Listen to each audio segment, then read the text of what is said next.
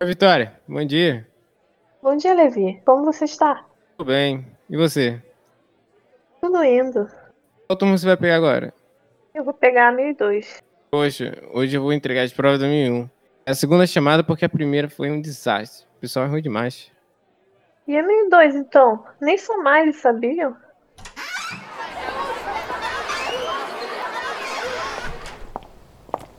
E aí, gente? O que, que houve? Que caras são essas? Péssimo dia. É vista de prova e o resultado dos alunos tá ótimo, para não dizer o contrário. Eu não estou sabendo lidar com esses erros, não. Tem erros de toda espécie. Eles parecem não ter aprendido nada do ano passado. Olha como esse aqui tá somando frações. Ah, relaxa, gente. Isso aí é 1001 e 1002. Eles são alunos horríveis. Se eu fosse vocês, eu reprovaria esses aí, hein?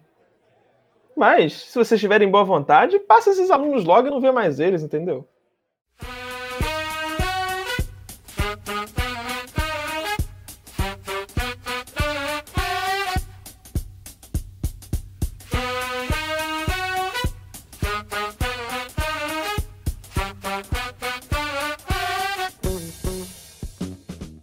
Sejam muito bem-vindos e bem-vindas ao mais um episódio do Sala dos Professores. Eu me chamo Bernardo Barros Teixeira e a minha frase de hoje é: Errar uma vez é bom, errar duas é melhor, errar três é melhor ainda. Meu nome é Levi. Minha fala vai ser ensinar não é consequência direta da aprendizagem. E aí, meu nome é Vitória Choene. A minha frase de hoje é: Errar é humano. Maravilha, maravilha. O episódio de hoje é sobre análise do erro. Eu não sei o que vocês acham que é a análise do erro, mas ela está dentro dos colégios aos montes, né? A gente erra na matemática a vida toda. E a gente está aqui para conversar se o erro ele é realmente um tabu ou não, né? É bom errar? É ruim errar? O que, que a gente acha sobre isso? Mas antes da gente ter toda essa conversa maneira, eu fiz, como no nosso outro encontro, um jogo pra gente jogar. Vocês topam jogar o jogo de novo? Bora. Claro. Ah, maravilha, maravilha. Então vamos pro jogo.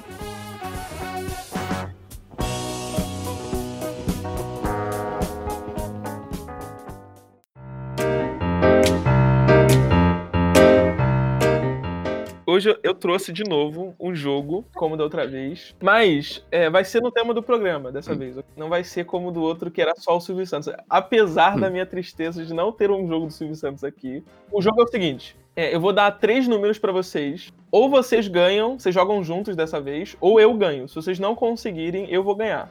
É um jogo de vocês contra mim. Esses três números que eu vou dar para vocês, eles têm uma lei de formação. E vocês têm que descobrir qual é hum. a, a lei de formação que eu dei para esses três números. A maneira que vocês têm de obter informação é a seguinte: vocês vão me dar três números e eu vou dizer se eles seguem ou não a minha lei de formação. E aí, a quantidade de vezes que vocês podem me dar, eu vou limitar aqui para ter uma dificuldade. Senão, ah. né, vocês podiam ficar aqui chutando o dia inteiro e é claro que vocês vão conseguir. Eu vou fazer cinco aqui, tá? Cinco ou sete, sei lá. Cinco, acho que eu acho que cinco tá bom. Então vamos aos três números. É um jogo curto hoje, não é um jogo tão longo quanto da outra vez. Da outra vez era longo. Os meus três que números isso? são 2, 4 e 8. Aí tá. Aí a gente tem que falar os próximos números dessa sequência? Vocês têm que falar três números e eu digo se eles seguem a minha regra ou não. Vou chutar 10, 12, 14, né? É, 14. Segue a minha lei. Segue? Uhum. Show de bola. Você, Vitória. Aí agora a Vitória fala também o dela? Não, vocês estão jogando juntos. Vocês têm. Fiquem à vontade. É, a gente é dupla. É. A gente tem que falar mais números, então? É, vocês têm que dizer qual é a minha lei de formação. Vocês têm que descobrir qual é a minha lei de formação. O que, que, eu, o que, que eu fiz para gerar 2, 4 e 8. Tá bom, então eu acho que você tá pegando os números pares positivos. Não. Vai, Vitória, diga-me três números. Ver se seguem a minha ali ou não. Não sei, 14, 16, 18. Segue. Vou chutar mais três números. Que tal zero? Uh, que tal menos dois? Menos quatro? Não segue a, a minha lei. Tem certeza que não é 2N, com N pertencente aos naturais. Tenho completa certeza. Naturais é, pares? não é. Não, não. Eu, vou chutar outros números aqui porque eu estou curioso. Calma aí. Tá bom, ok, beleza. Tal 13. Tá, números aleatórios. 13. tal 23 e 49. Segue, segue a minha lei. 13, o 23 e o 49 segue a tua lei? Aham, aham. Verdade. Vocês têm mais um só, hein? Mais, um, ma- mais uma série de três números. Vitória, então você fala 1, 3 e 5 aí. Fala o quê? 1, 3 e 5, porque. Um, três e cinco. Um, três e cinco, segue também a minha lei. E aí, vocês já sabem. É números naturais, é isso? Os números naturais positivos? é, Os, os naturais. A minha lei de formação não são os números naturais. Ah, eu posso. Olha só, é, o importante desse jogo é que a ordem importa. 2, 4, 8 é importante. Os números são seguidos do outro, né? Não, é, não são só três números, é uma sequência. Eu vou deixar mais duas, mais duas. Eu falei que cinco, mas pode ser sete, sete. Mais duas séries de números pra brincar. Então, eu vou perguntar se o 11 está. Vou perguntar se. O, o- é, a- não é cada número, tá? É, tem Sequência que de ser números. os três números. Aham, isso. É uma sequência. Isso, exato. Ah, entendi. Então, tal a sequência.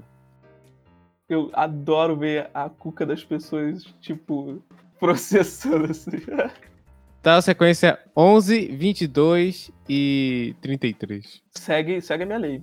Meu Deus do céu. Vai, Aí Vitória. pra ser pior, sei lá, 10, 100, 200. Segue, segue, com certeza. Ó, eu, aí eu- eu sou pior.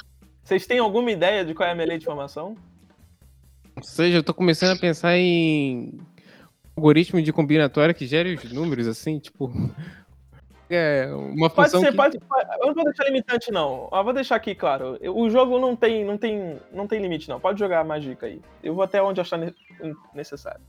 Porque eu já tô pensando numa F que escolhe três números aleatórios dos números naturais. Manda mais, manda mais números. Bom, lembra qual foi o caso? Qual foi o caso que você teve um não de resposta, né? Eu tive um, um não de resposta quando foi 0, menos 2 e menos 4. Isso, verdade. Eu já sei que são números. Como é que você consegue outro não? Como é que você consegue outro não? Como é que eu consigo outro não? Eu, eu tô pensando agora em. Eu já chutei tantos números naturais, assim, é, números inteiros, que eu tô pensando em pegar números irracionais. Ok, você disse pi, mas quem?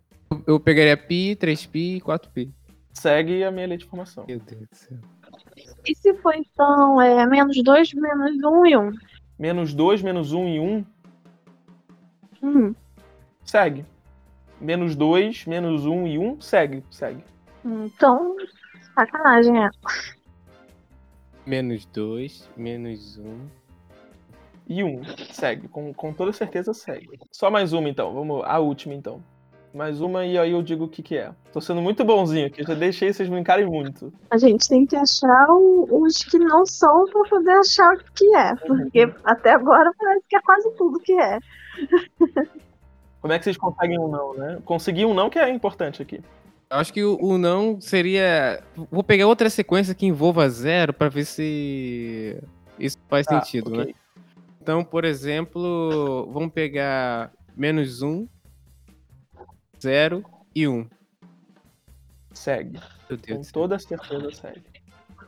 Tá bom já. Vocês já brincaram muito e vocês estão ficando, começando a ficar longe do que é. A minha lei de formação é a das mais simples do universo. São só números maiores do que o outro. Tem que ser números maiores depois. 2, 4, 8, 1, 2, 3, 4, 5, 6, qualquer coisa que você pegar, menos 2, menos 1, 0, tudo vale. Só tem que ser números em ordem crescente. Essa é a minha. Então, x1 é, mai- maior que x2, que é maior que x3. É, quer dizer, perdão, e, e menor que x3. Ah, entendi. Não é? Olha que eu- que era simples, né? E vocês pensando que era a parte, que vou ver zero, irracional, né? Eu eu gostei de ter feito isso com matemáticos, vocês pensaram muito mais. E vocês nem pensaram que os números multiplicavam, né? Estavam em uma. Eles estavam crescendo por ordem 2, né?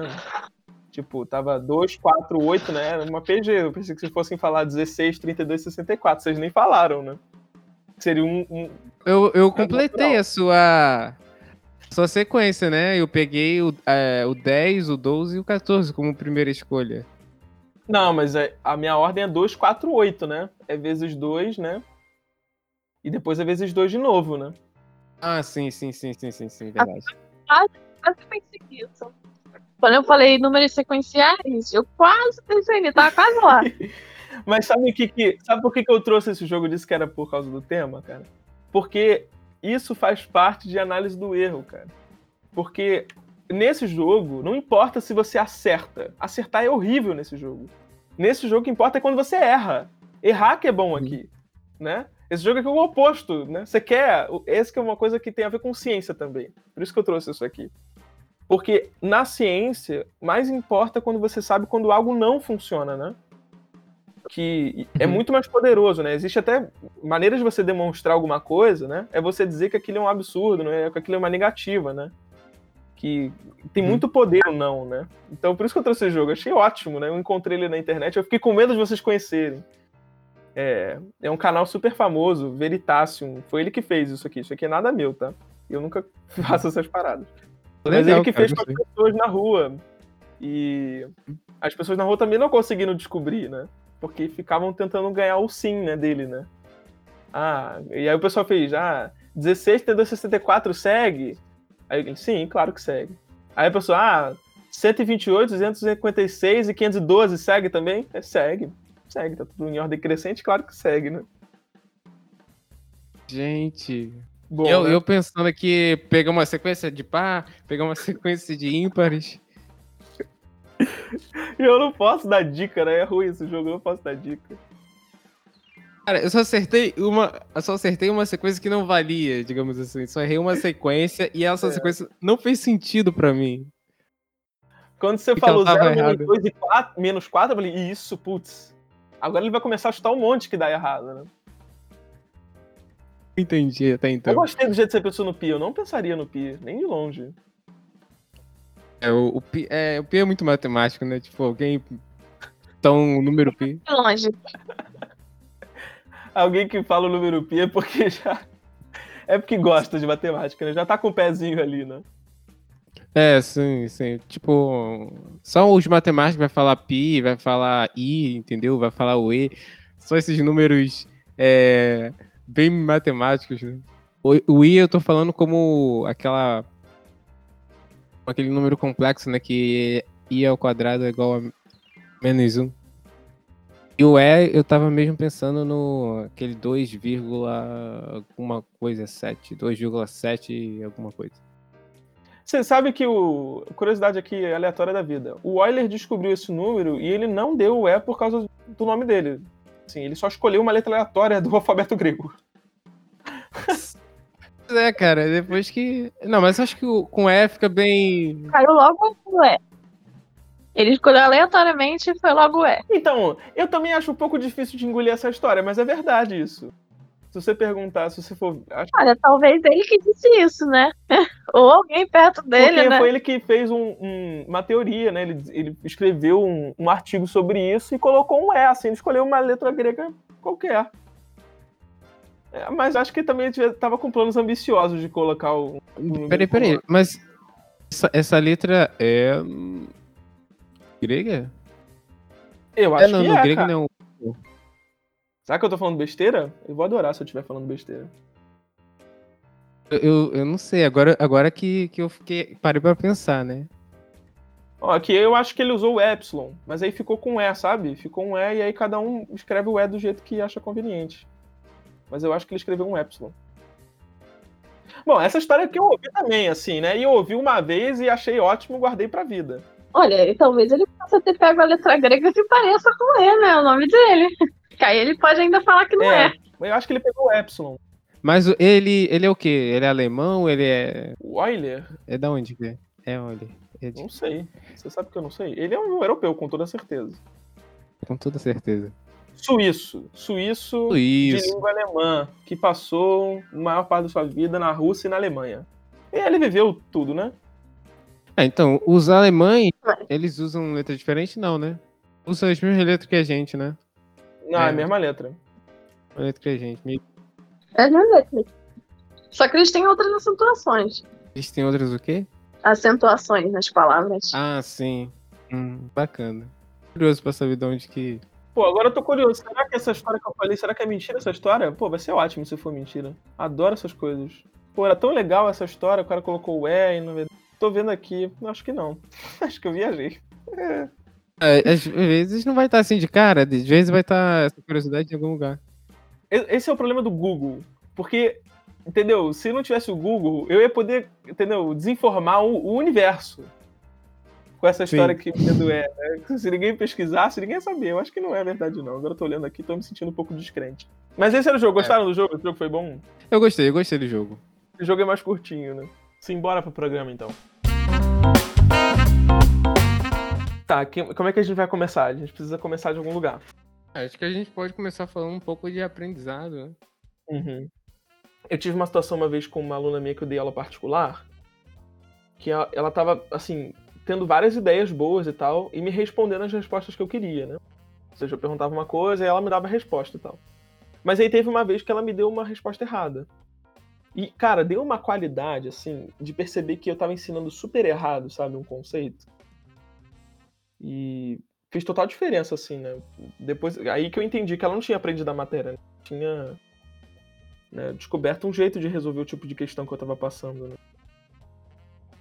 Cara, assim, você já errou ensinando? Eu já, já errei ensinando. É, é assim. é, pode parecer que seria desconcertante, mas eu consegui aproveitar o meu erro para falar uma, uma situação que não deve ocorrer, né? Tipo, eu tava dando aula de função afim, e aí eu tava usando é um método para calcular o, é, a inclinação da reta, né? Uma estratégia para você calcular a inclinação da reta é você pegar dividir ali, você pega dois pontos da reta, né, que você sabe que tá na reta, aí você faz aquela aquela divisão, né, do y2 menos y1 dividido por uh, x2 menos x1. E aí eu comecei fazendo isso, né? Eu queria fazer isso. Eu tava explicando que seria assim. Aí no momento que eu fui fazer numa questão, eu já, eu já troquei os índices. Peguei e botei y1 menos y2. Escrevi embaixo é, x2 menos y1. Aí eu reparei na hora. Nossa, nossa, gente, peraí. Isso aqui tá errado.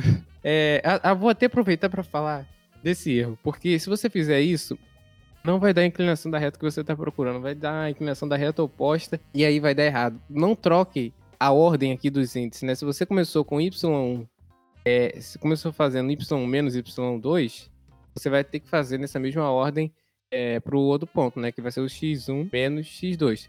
Se você trocar a ordem, você vai acabar calculando outro coeficiente angular que não é o da reta, da reta que você está procurando. E aí, cara, eu aproveitei para ensinar dentro desse erro. Mas assim, eu não, não tava planejado, entendeu? Mas aí, conforme eu errei, eu, eu procurei esclarecer isso para eles, porque vai que eles fazem, e na inocência deles, vai usando daquele jeito mesmo, sem entender que a coisa tem uma ordem para acontecer. Cara, trabalhar com erro é, é, é muito bom para gerar aprendizado, entendeu? É, e, tipo, na maioria das vezes os professores procuram não errar, né? Mas é assim, e, e, é super louvável isso, né? Porque a gente espera do professor que ele não erre. Mas todo mundo erra, né? É, exato. O professor não erra. Mesmo alguém que, tipo assim, é estudado para isso, ele não acerta 100% das vezes. Não, não, mas aí é aquilo, né? Tipo, o erro, você, você, você prepara a sua aula em casa, você faz seus exercícios em casa, né? Ali prepara tudo.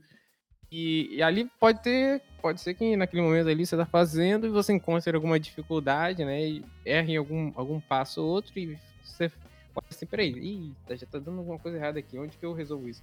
Aí você vai corrigir o erro. Na hora de mostrar pro aluno, tu mostra o quê? A solução limpinha, bonitinha, toda organizada. Sendo que na hora que você estava pensando, você pensou de maneira toda desorganizada, errou em alguns pontos e apresenta aquela coisa linda de se ver e espera que o aluno faça a mesma coisa. Apresente para você na hora da prova, na hora de fazer o exercício. Eu, eu, eu acho assim que muitas vezes essa impressão que passa, né?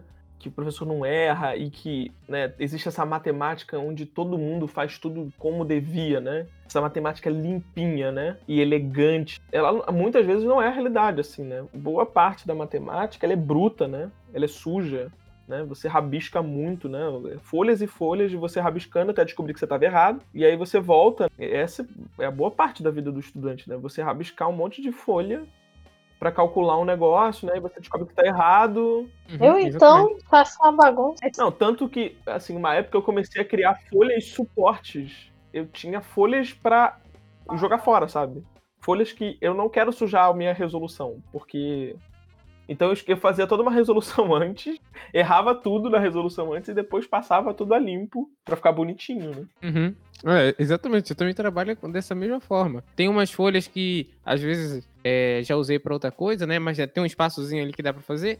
Vou lá, rabisco ali alguma coisa e depois escrevo numa, numa folha limpa, entendeu? Aí escrevo tudo bonitinho. Não, e, e geralmente Sim. essa folha rabisco tem ideias grotescas. Sim, pula várias etapas, né, da, das contas. Você já sai correndo, né? Mas eu mesmo, tipo assim, eu faço. Toda, toda questão que eu faço, tipo, eu tenho que mandar pro professor, eu faço um rascunho, aí eu faço a questão toda. Depois eu pego aquilo ali e escrevo de forma mais limpa. E outra folha é essa que eu mando. Não, mas é, é assim mesmo, entendeu? É, a gente, no nosso processo de fazer os exercícios, a gente aprende muito, né? Mas a gente aprende errando mesmo, porque é que você não pode encarar esse processo de aprendizagem assim, de maneira. Não é igual, é você conecta, tipo, um celular com um Wi-Fi, assim, tipo, apertou ali pra ligar o Wi-Fi e vai. Hum, conecta tudo e já.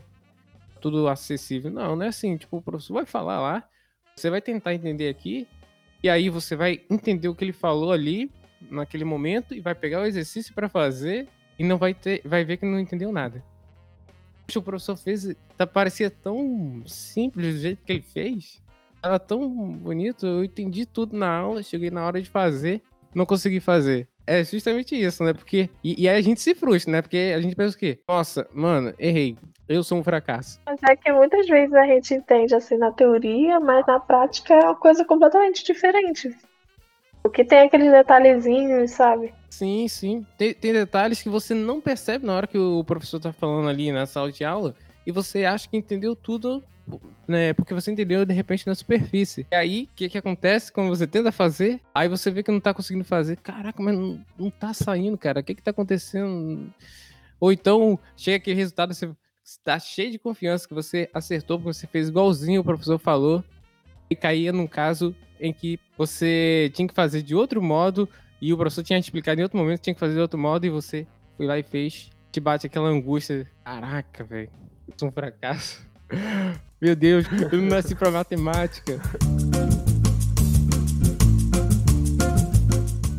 Vocês estão me fazendo lembrar uma, uma história que eu tem, conheço, né, de um professor de física, que ele coloca. É, tem, é, sabe esses trabalhos de física que são relatório, que você faz um experimento, né? Você tem que fazer um relatório, né? Assim, ensino médio tem muito de né, você descrever o que aconteceu, né? Calcular alguma coisa. Mas no ensino médio é bem simplesinho, né? tanto o texto, né, quanto o formato, enfim. E esse professor fazia o seguinte: ele criava um o, o relatório final tinha também perguntas tipo: o que, que você achou? Qual foi a parte mais difícil? E o que, que você fez para resolver essa parte difícil, sabe? Ele também queria saber, tipo, essa parte que a gente vive, mas que a gente não comenta na prova, por exemplo. Que é, eu encontrei um desafio, legal, mas o que, que eu fiz? Eu encontrei e errei, e o que, que eu fiz para resolver esse desafio, sabe? Ele, eu, gostava, eu gostei muito de quando ele me mostrou que ele fazia isso, sabe? Porque ele estava preocupado em. Legal que você. Tipo, legal que você acertou, mas por que, que você acertou? Você encontrou algum desafio? Ou se você errou, como é que você fez para resolver? Que aí ele ganhava qualidade, né? Tipo, putz, ele encontrou um desafio e tentou resolver dessa forma. Essa forma foi, tipo, sabe, desleixada e ele não estava com vontade de fazer ou ele estava preocupado e tentou, sabe? E, e outra coisa, assim, é um, é um, processo que você precisa aprender a lidar, né? Isso, né?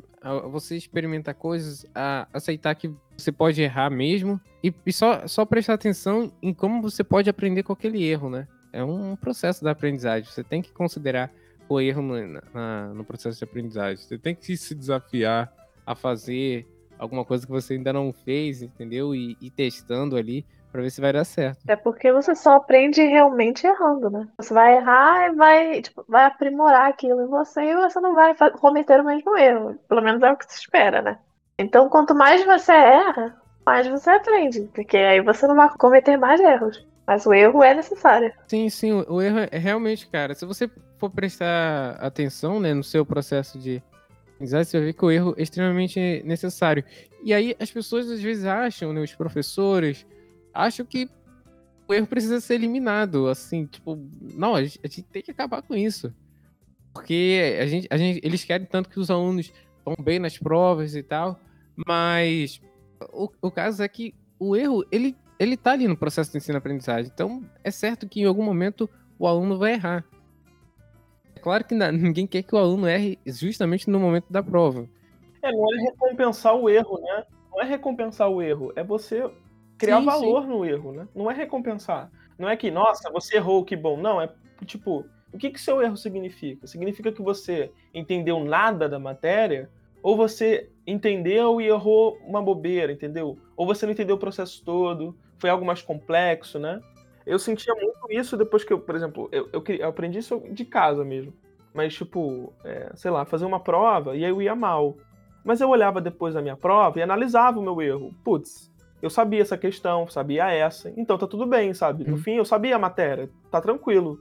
Tirei uma nota que não era das melhores, mas tá bom, assim, porque eu via que eu compreendia a matéria, né? Mesmo no meu erro, né? Então, eu não estava vangloriando o meu erro, mas eu estava compreendendo que meu, na minha aprendizagem eu compreendi boa parte da matéria, mas naquele caso ali eu não soube resolver bem, né?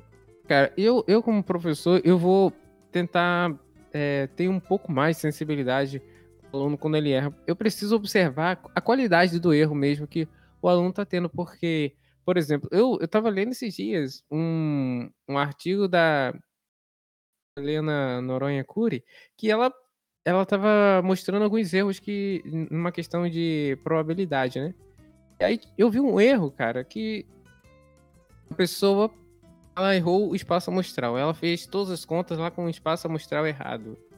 Mas na estrutura que ele fez as contas, o raciocínio que ele usou, se ele tivesse escrito o espaço amostral correto, ele teria acertado a questão. Agora, você consegue dizer que essa, essa pessoa errou mesmo a, a questão? É, quer dizer, se você consegue dizer que a pessoa ela não sabe nada sobre aquele assunto, ela, ela não conseguiu entender, se na estrutura ela, ela fez é, tudo correto, parece que ela aprendeu alguma coisa. Não dá pra você negar que, que ele não tenha aprendido alguma coisa. É, é, o mesmo valor, né, de quem não colocou nada na questão, né? O que, que, você, que, que você vai dar de resposta é, para esse aluno, né? será que não é o caso de você conversar? Peraí, mas vamos, vamos refazer essa questão aqui? Como é que você faria essa questão aqui? Faz aqui de novo para mim, né? Porque eu não entendi muito bem o que você fez, dá, um, dá uma desentendido. Você consegue fazer aqui de novo? E, e aí você tenta observar se o, o aluno ele, ele, vai ter o mesmo comportamento, se ele entendeu é, realmente qual era o espaço amostral da, da questão e, e tal é, para ver se ele vai cair no mesmo erro ou se ele vai cair, se, se, ele vai acertar a questão. Porque se for o caso ele acertar a questão ali na hora que ele estiver refazendo, ali na, na vista de prova, é, no momento que você for indagar o aluno, você vai ter certeza que realmente ele conseguiu compreender a questão. E foi só um vacilo, uma falta de atenção que ele teve. Tem que ser sensível.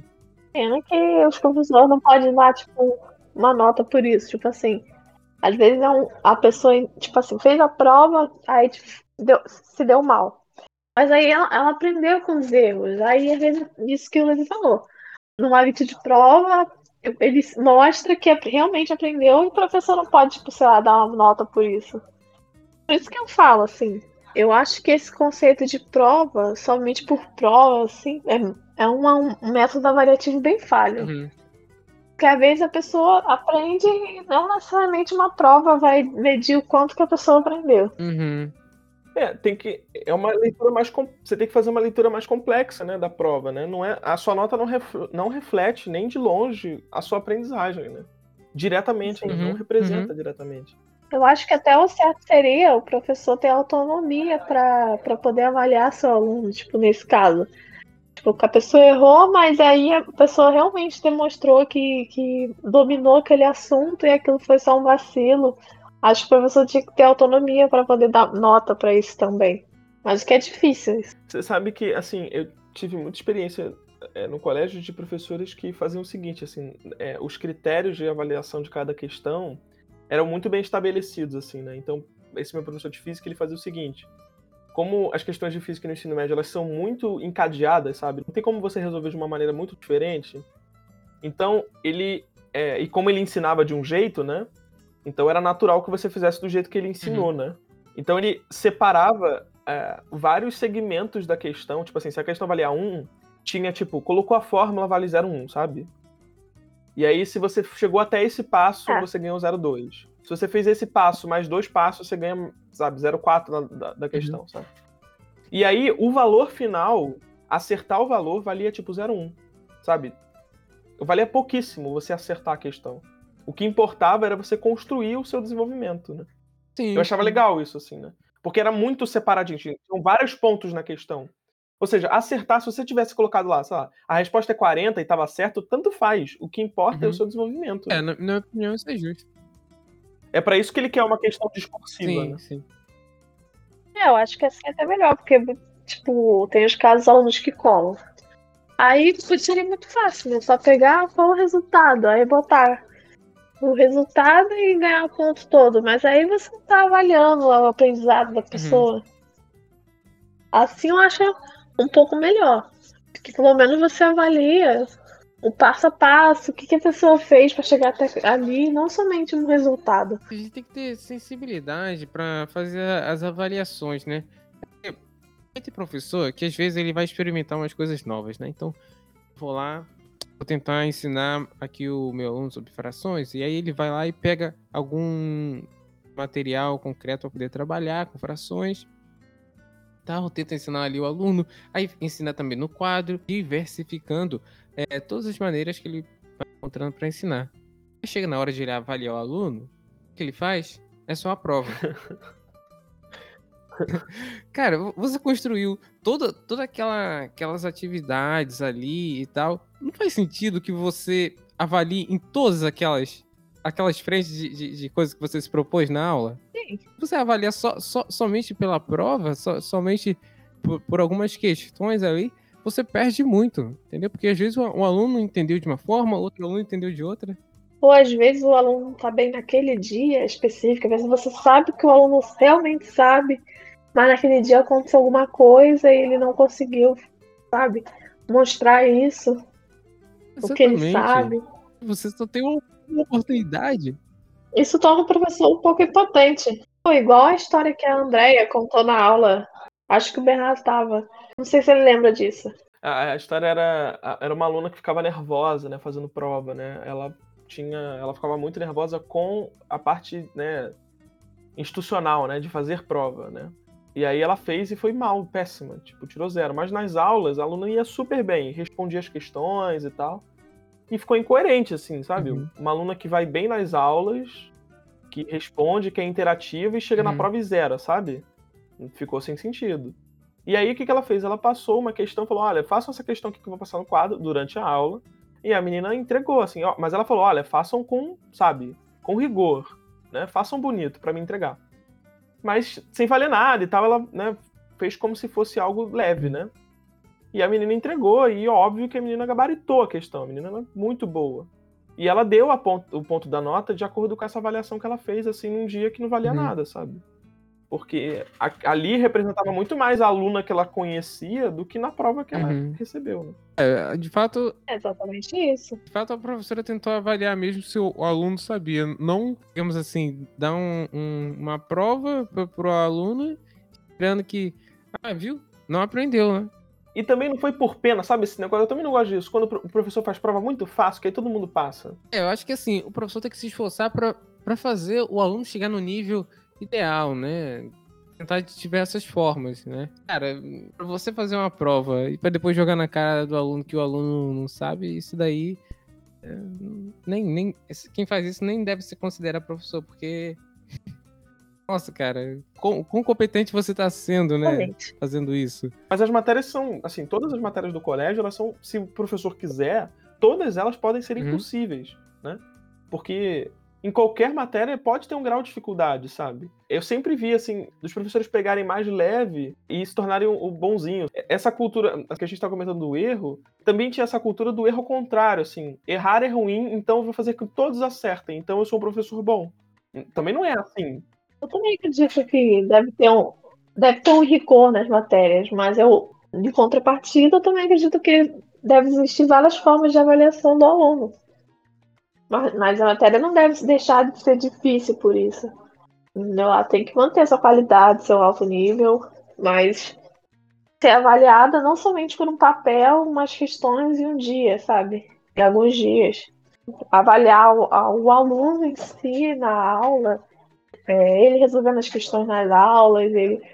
isso de ter que aplicar provas torna o professor impotente, sabe? Às vezes o professor sabe, o professor sabe os alunos, qual aluno que faz, qual aluno que, que sabe da matéria, qual aluno que não sabe.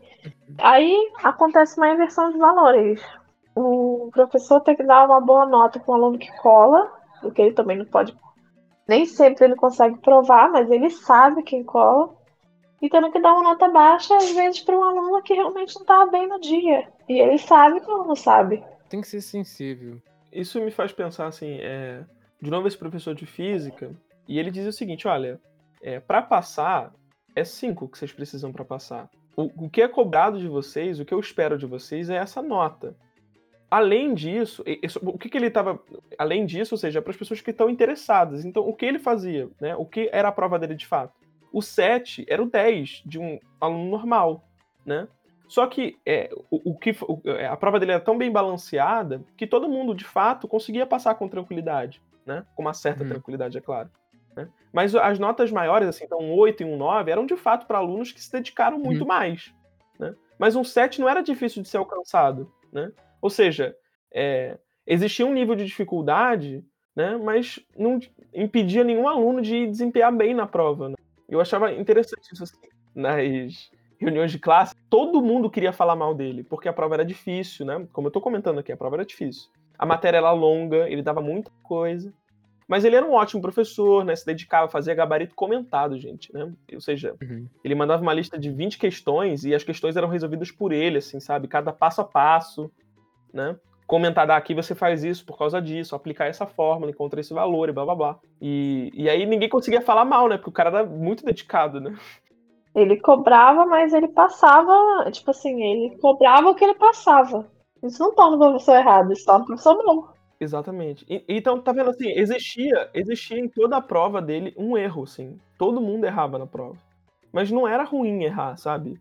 Porque ficou claro para todo mundo que o 7 era o razoável, assim tirar 10. E aí, assim, toda a turma entendeu tirar 10 não é algo que você possa fazer todo dia. Verdade. Sabe? Tirar 10 tem que ter esse valor do excepcional, tem que ter esse valor também, né? Porque representa que você, sabe, domina com qualidade a matéria. Tanta que você consegue fazer todas as questões com facilidade. Não é tipo, sabe, numa matéria muito fácil tirar 10 e aquilo não representar. Eu acho que. É, eu penso muito nisso quando a gente, sabe, fala em Olimpíadas, por exemplo, né?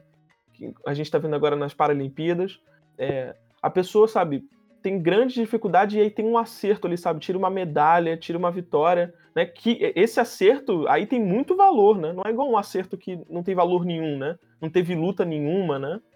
Só simplesmente como numa prova foi lá, colou e acertou. Valor nenhum tem nesse acerto, né?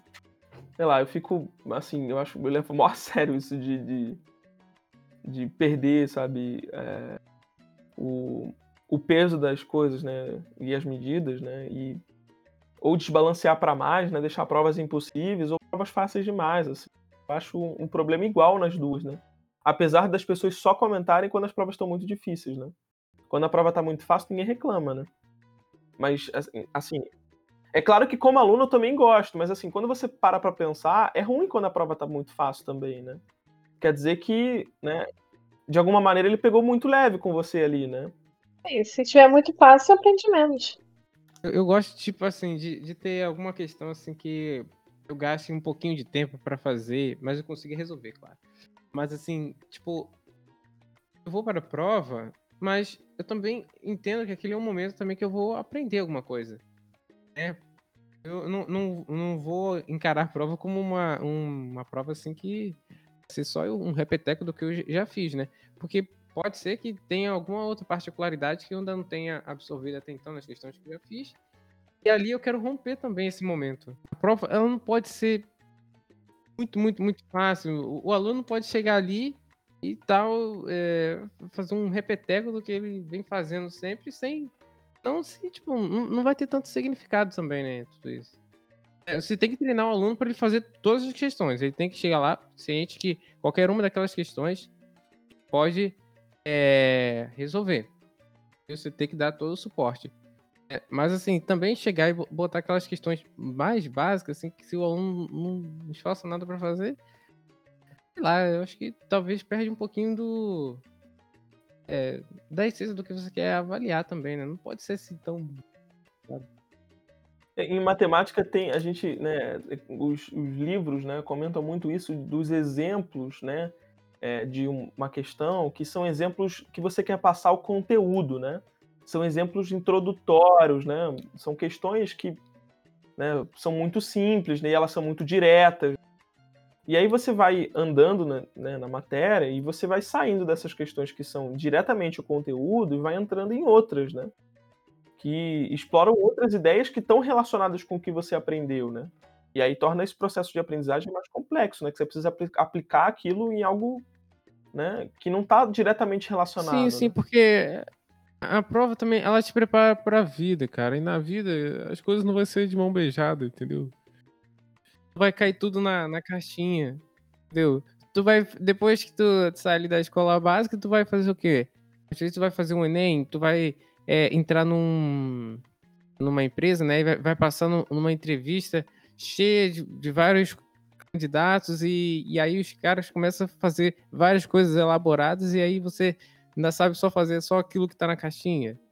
Não, já, já, tem que dar alguns passos a mais, entendeu? Você tem que preparar o aluno para uns passos a mais. Se for tudo certinho, bonitinho, caixinha, mano, quando ele chegar no momento do vamos ver mesmo, aí ele não vai conseguir. Você lembra que eu te falei que eu ia fazer a prova teórica lá do Detran, né? Aí você mesmo me aconselhou, ah, faz a prova e tal. E realmente, você tem que treinar e pelos erros. Porque eu fazia e eu só estudava o que eu errava. Chegou lá, acertei 26. Isso é uma prova. É isso faz, é, faz todo sentido com o que a gente está falando. Porque muitas vezes você tem que estudar pelo que você errou. Porque assim você não vai cometer mais aquele erro. E se você não pega e treina isso, você não vai estar preparado. Uhum. É, realmente, a gente tem que aprender a lidar com os erros, né? E fica aqui minha dica, né, também para é, professores e para alunos, né? É, na verdade, essa dica é mais para os professores, né? É, o livro da Cury, que trata sobre análise de erro, ela tem um, um, livro que vai falar um pouco sobre os erros, como que a gente pode trabalhá-los em sala de aula, porque a, existe uma metodologia da educação matemática que cuida é, justamente da análise de erro, que é uma metodologia tanto de ensino quanto uma metodologia também é, de pesquisa. Então você pesquisa o erro que os alunos cometem e tenta a partir dessa pesquisa também propor formas é, didáticas de você fazer com que o aluno supere os erros, né? Então essa é um, uma metodologia que ela é de ensino, de aprendizagem e, e serve para qualquer ambiente de sala de aula, tanto para ensino superior quanto para uh, escola básica, para trabalhar com o pessoal do EJA. Então, assim, é um, muito variado, né? E acho que até você poderia exportar isso para outras disciplinas, não ficar só na matemática, porque é, o erro realmente é um, um processo do ensino a pessoa vai, vai vai em algum momento vai errar, né? É, ensinar, como eu falei no início, não é a consequência de você aprender, né? É, não é a consequência do aprendizado. Então, realmente a gente precisa é, aprender a lidar com os erros.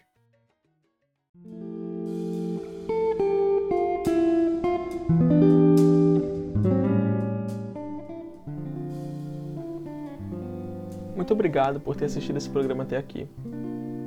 Esse programa foi editado por mim, Bernardo Barros, e teve a grandíssima participação do Levi e da Vitória. Até o próximo episódio.